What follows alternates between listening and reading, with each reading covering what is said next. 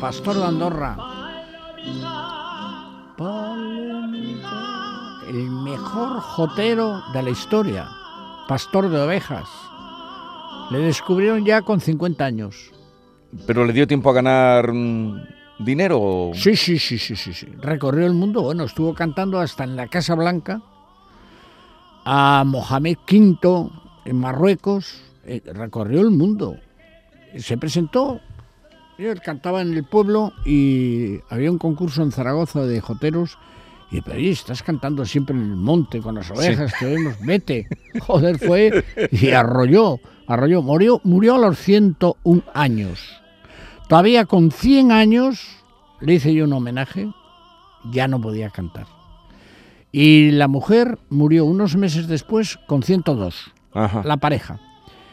Tuvo la desgracia enorme de que le mataron a un hijo. Joder, todavía lo vio el hombre, llegó Sí. a verlo, eh, que era pastor de ovejas y le mató un ruso, un asesino en serie, Sí. andaba por ahí por España, lo Sí. recordarás, en Andorra. Sí, sí, sí, sí. Joder, fue terrible aquello. Era un tipo excepcional.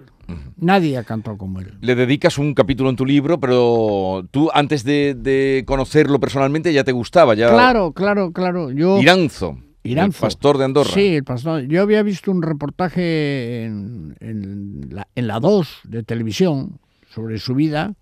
Digo, coño, este tipo, que yo le había oído, era tan humano, digo, yo le tengo que conocer. Y tuve la ocasión de hacer unos programas para Telecinco, eh, que hice seis, y, y me fui buscando personajes, pues no sé, Maragall cuando ya tenía el Sí. Alzheimer, el doctor Fuster, que es un genio de la medicina, eh, fui buscando también alguna persona excepcional, una mujer que ayer vino a verme allí, Sí. a que la firmara un libro, que había donado eh, a un niño un riñón y estaba ahí allí y, y me fui a ver al pastor de de Andorra entonces. Bueno, ya habrán reconocido su voz porque lo ven, porque lo. En fin, ya, si quiere puede quitarse los auriculares, ¿eh, señor Vale, Revilla, vale, para que le veo más cómodo. No me llames señor Eh, Revilla. Miguel Ángel Revilla, que, Miguel Ángel que Revilla está de gira, está de gira por, como quieras. está de gira por las Españas con su libro Sí, Toda una sí, vida, sí, toda una vida.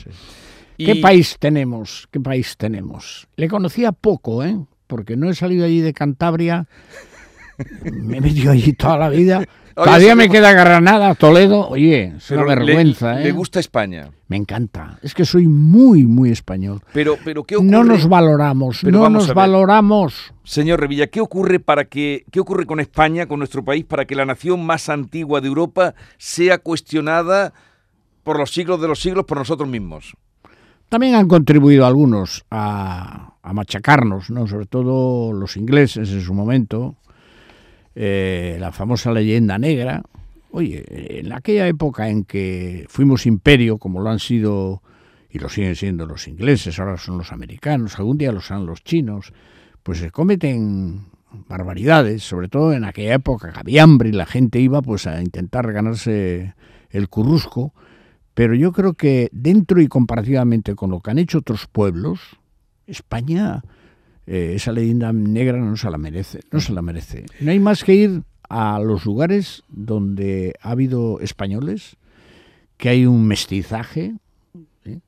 Te vas a México y la mitad son mezcla de españoles con Mm. indios. Vete tú a la India o vete a África a ver cuántos ingleses eh, han hecho mestizaje aquí. Sí. No digamos Cuba, ¿no? Mm. Cuba.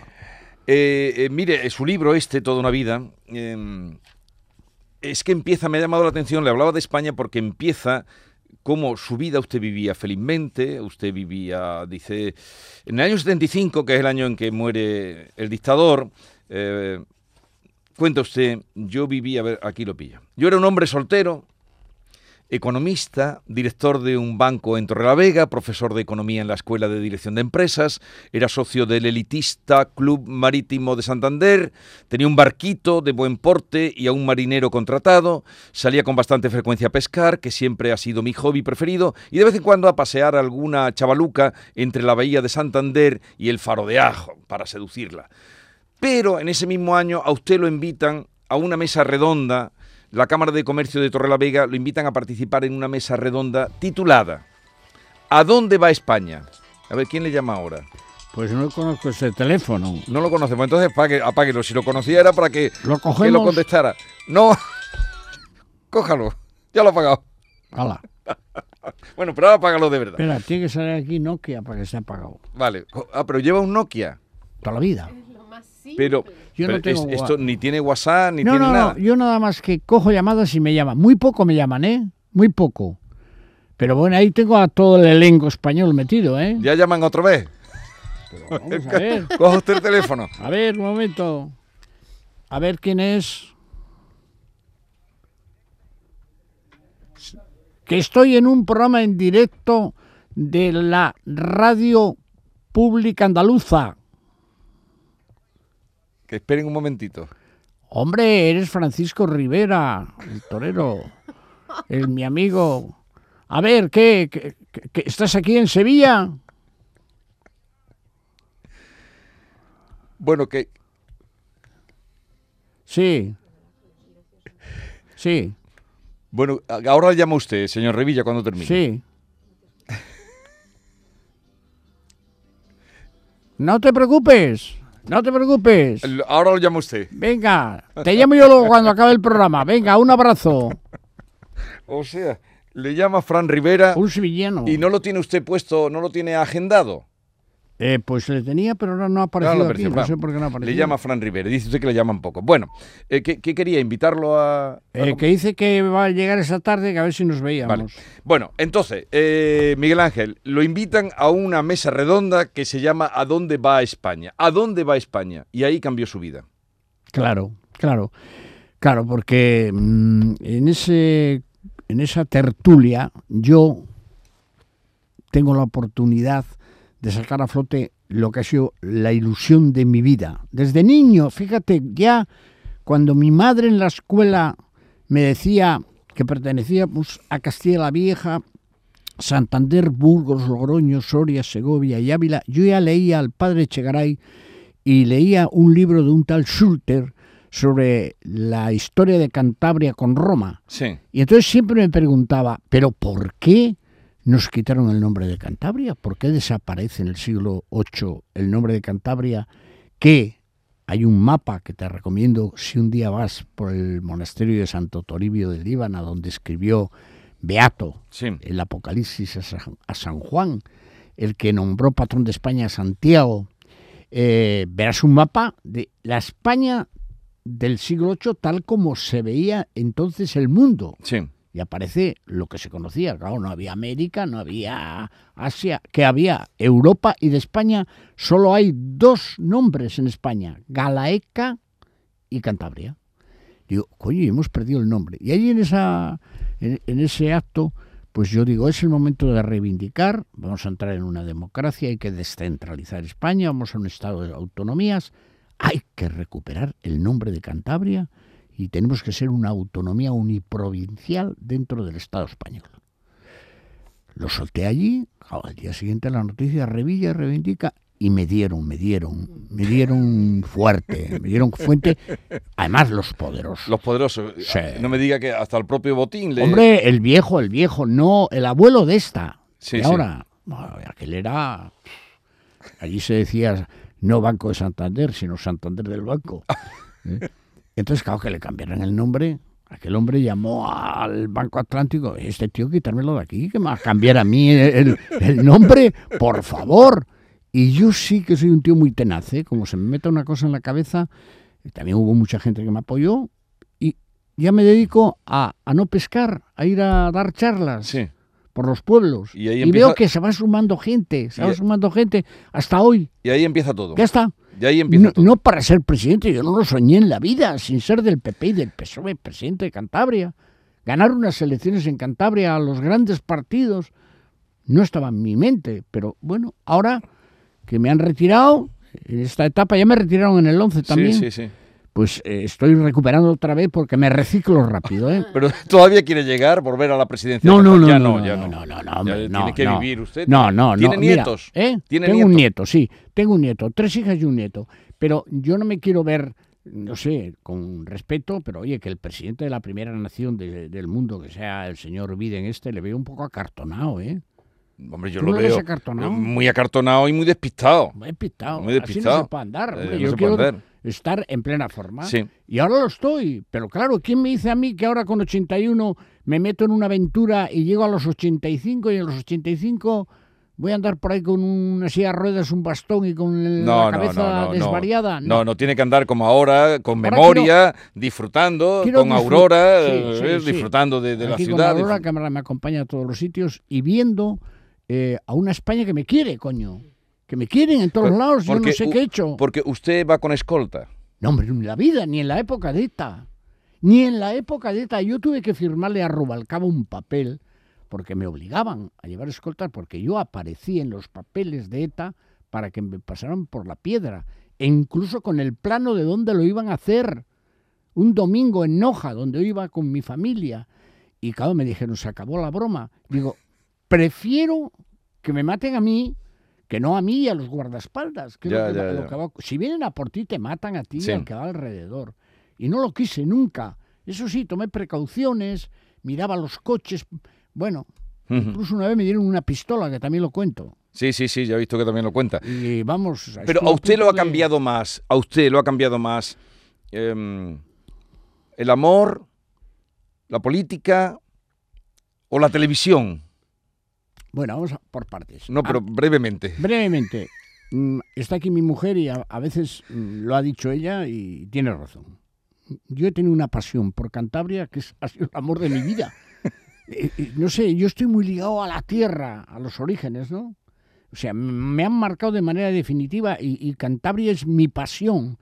Le he puesto en el mapa, coño, es que no existía en el año sí. 1982, no existía Cantabria. No, no tenía ni Existía la- nombre. no tenía ni nombre, la provincia de Santander. Tú Mm. decías de Cantabria, lo decía yo, y me decían, ¿dónde está eso? No sabéis si era el País Vasco, si era Asturias. Yo creo que ahora es reconocible, ¿no? Absolutamente reconocible Cantabria.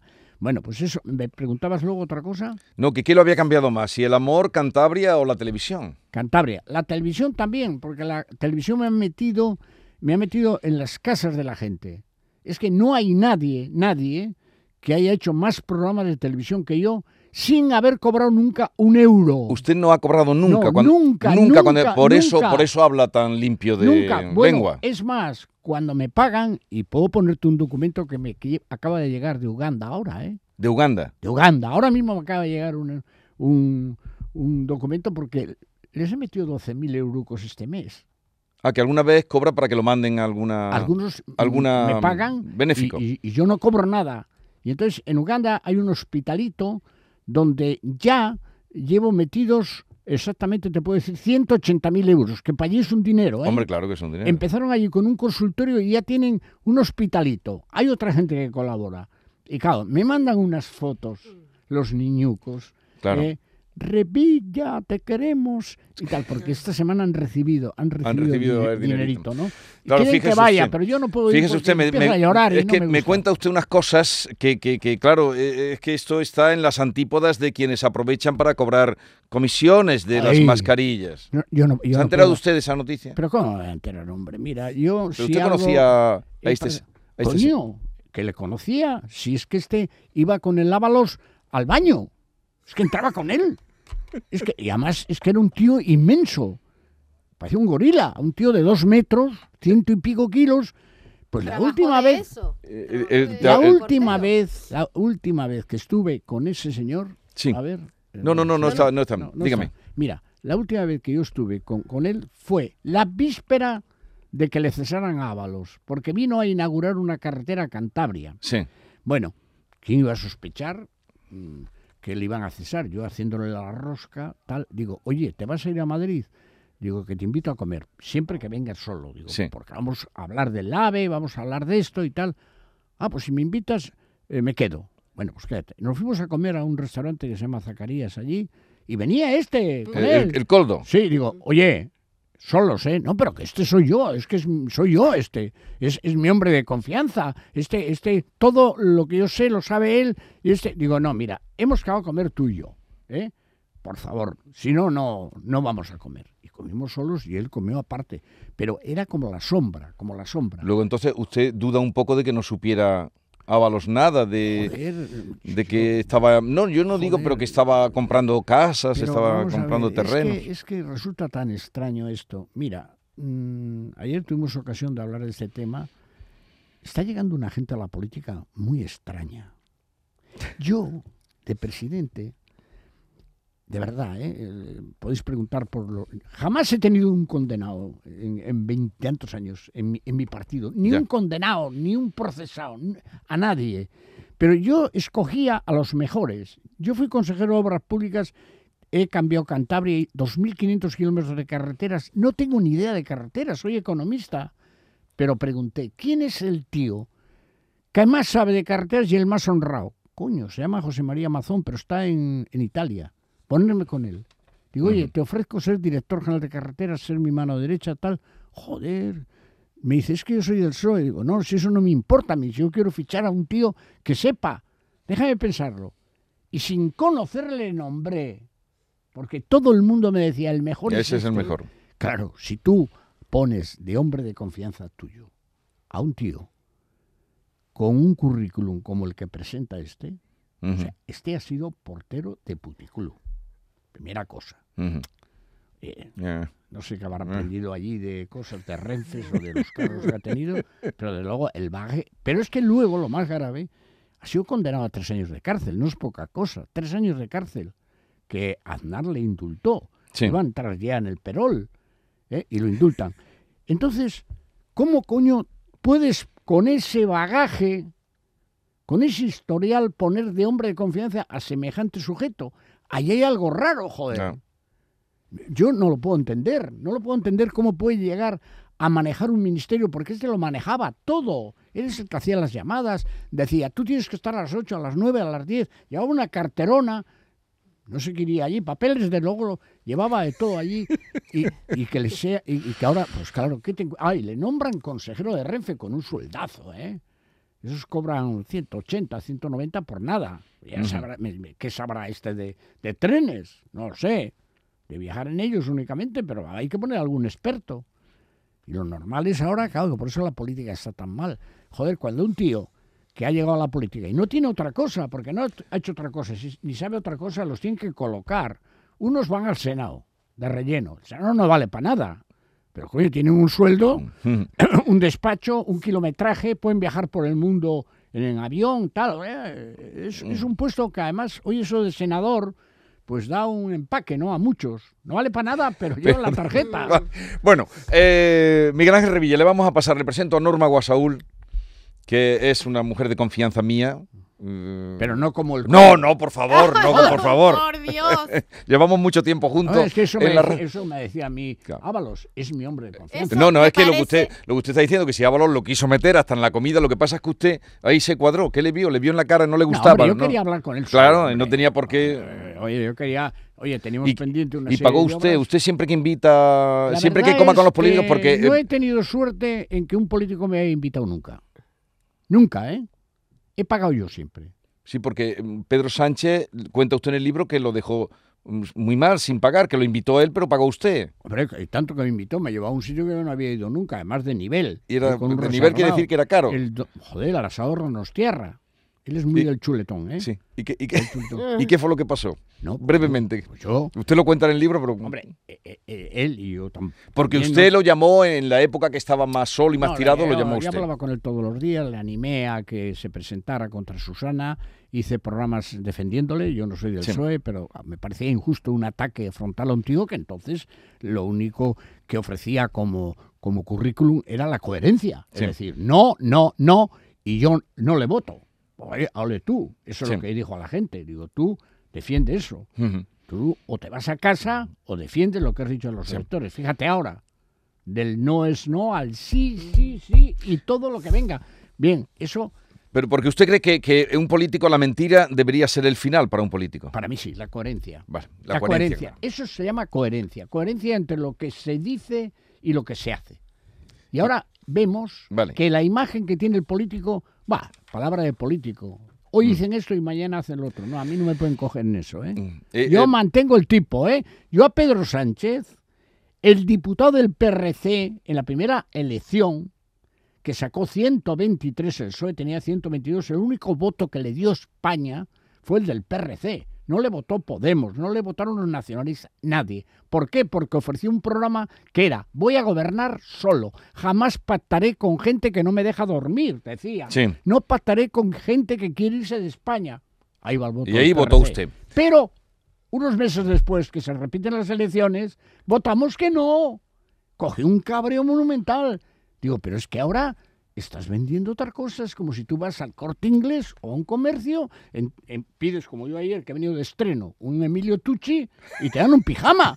Digo, oye, que usted me ha cambiado la ropa. Entonces, ayer estrenó usted que, Ayer este traje que en lleva. Sevilla se merece Es, es bonito que ese Revilla traje. venga. Vale, lo de la comida, ¿qué de pasó? rebaja, además. Cuente usted, Ay, cuente usted lo de la comida, por favor.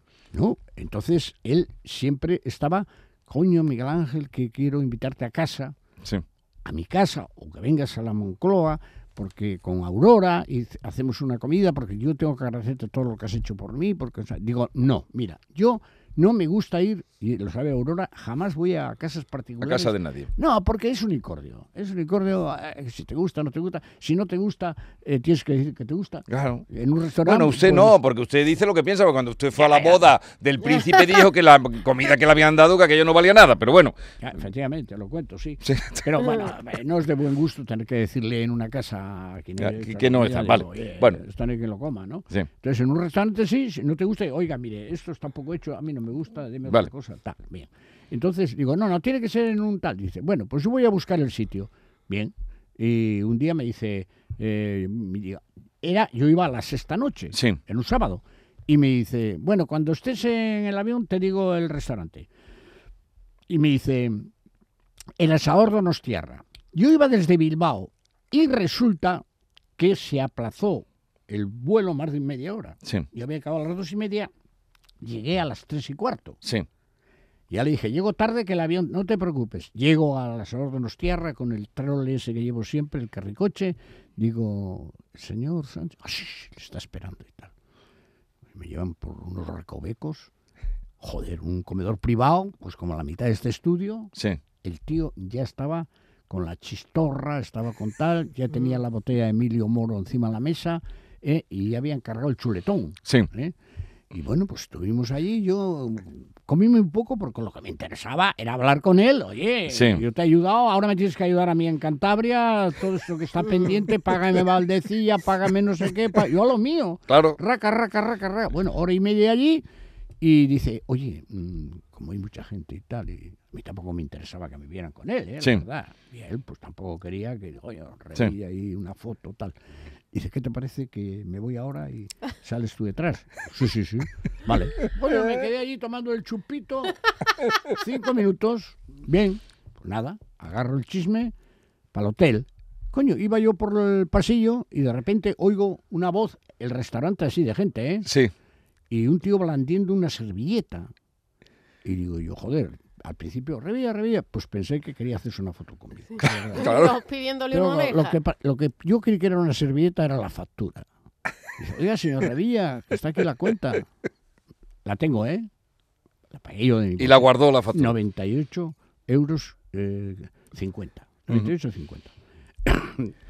y, y yo no comí casi nada. Y, y digo, oiga, pero vamos a ver, ¿quién ha reservado esto? Señor Sánchez. Yo no.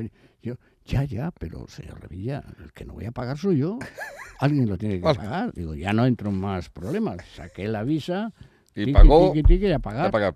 Bueno, eh, pregunta, cuestión, rápido y concreto. no venga. diga rápido. Ah, venga, Miguel adelante. Ángel Revilla le voy a someter un breve cuestionario que en honor a su último libro, Toda una vida, he venido a denominar cuestionario solo un ratito.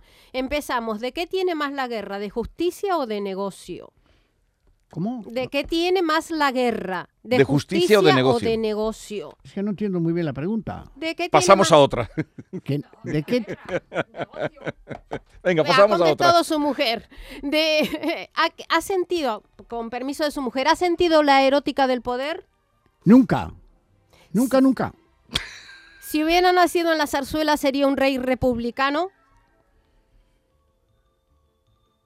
No sé, estando allí igual me hubiera amarrado al cargo, pero si hubiera estado de empleado, república. A la hora de escribir toda una vida, ¿tuvo algún tipo de autocensura? Nada, nunca.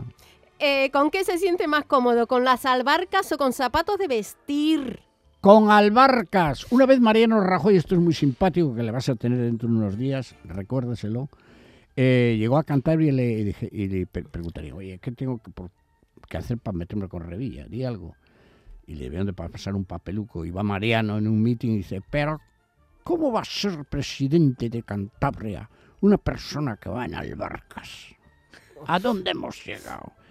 Y bueno, me lo puso a huevo, ¿no? En el próximo meeting digo, Mariano, ten cuidado que el que sabe andar en albarcas en zapatos vuela. Oh, Y le gané. ¿Qué le pone de mala leche? Eh, la cantidad de chorizos que aparecen cada día. La Y de buen humor. ¿eh? Y de buen humor.